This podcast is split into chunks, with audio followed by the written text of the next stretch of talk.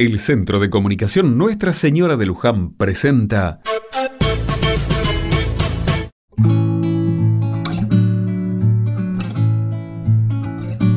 Otra mirada.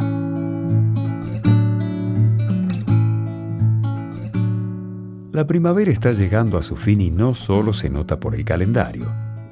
A juzgar por las temperaturas de los últimos días, el verano se viene muy caluroso. Hoy me levanté más o menos. Supongo que tanta emoción, sumado al fin de año, hicieron lo suyo en mí. No fueron fáciles los últimos días, pero ¿quién nos quita lo bailado?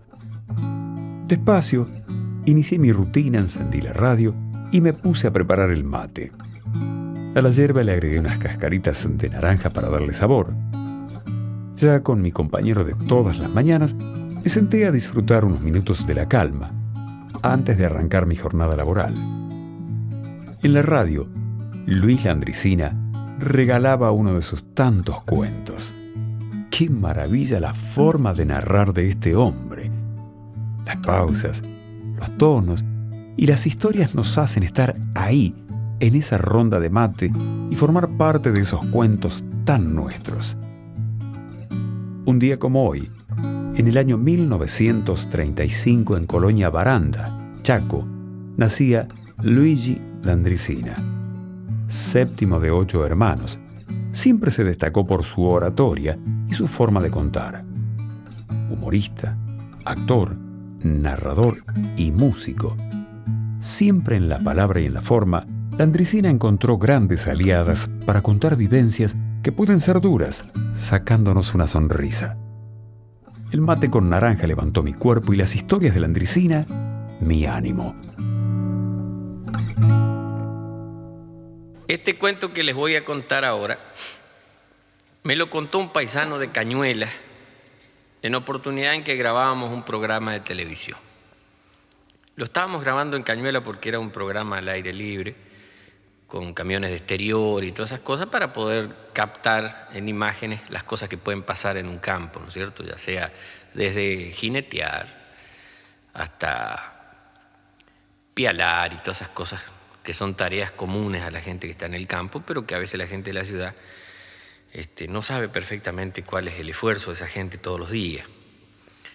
Fuimos allá y llegaron paisanos de ropa a llevar y paisanos de manera de ser. Pues yo he aclarado muchas veces que el gaucho no es una manera de vestir, sino una manera de ser, es una filosofía de vida. De ahí es que cada vez que uno necesita un favor dice hágame una gauchada, porque esa es la actitud del gaucho, tender una mano siempre. Y este hombre estaba ahí, me cuenta el cuento, y yo le digo, no, pero lo más, porque para ser nuestro, para ser de campo, tiene que ser cuento, no chiste. El chiste es la cosa breve para la gente que tiene apuro. Nosotros en el campo tenemos tiempo, así que lo podemos hacer más agrandado, más decorado al cuento, y sale lujoso. Y le pedí que lo cuente él, pero lo apuraron un poco y el hombre medio me estropeó el cuento, porque era de él, pero lo apuraron. Entonces le dije, no, usted no se tiene que dejar apurar, cuéntelo como, como tiene que ser. Y de ahí me quedó a mí el cuento, mejor dicho, lo tomé de él y tiene que ver con nuestras actitudes. La gente en el campo, en los pueblos de provincia, somos saludadores. Así como en la ciudad no se saluda por las dudas para no quedar pagando, en los pueblos la gente saluda por las dudas. Hasta los cortos de vista saludan al bulto porque por ahí es amigo. Y venía uno de allá que se venía rascando y el que iba de acá lo vio que se rascaba. ¿Y cómo lo iba a dejar pasar sin preguntarle por qué se rascaba si para eso nosotros somos comunicados en los pueblos? A veces están comunicados ya somos curiosos y nos metemos en la vida de los otros. Y le dice, che, Damián, ¿por qué te rascas tanto? ¿Eh? ¿Que por qué te rascas tanto? Sí, porque tengo piojo. ¿Cómo? Que tengo piojo. Ay, ¿me lo decís así? ¿Y cómo, que, cómo querés que te lo diga? ¿Dando saltos mortales? No, bueno, pero me decís, tengo piojo. Y tengo piojo, hermano. ¿Qué querés que te diga? Que tengo canguro para hacerlo más distinguido.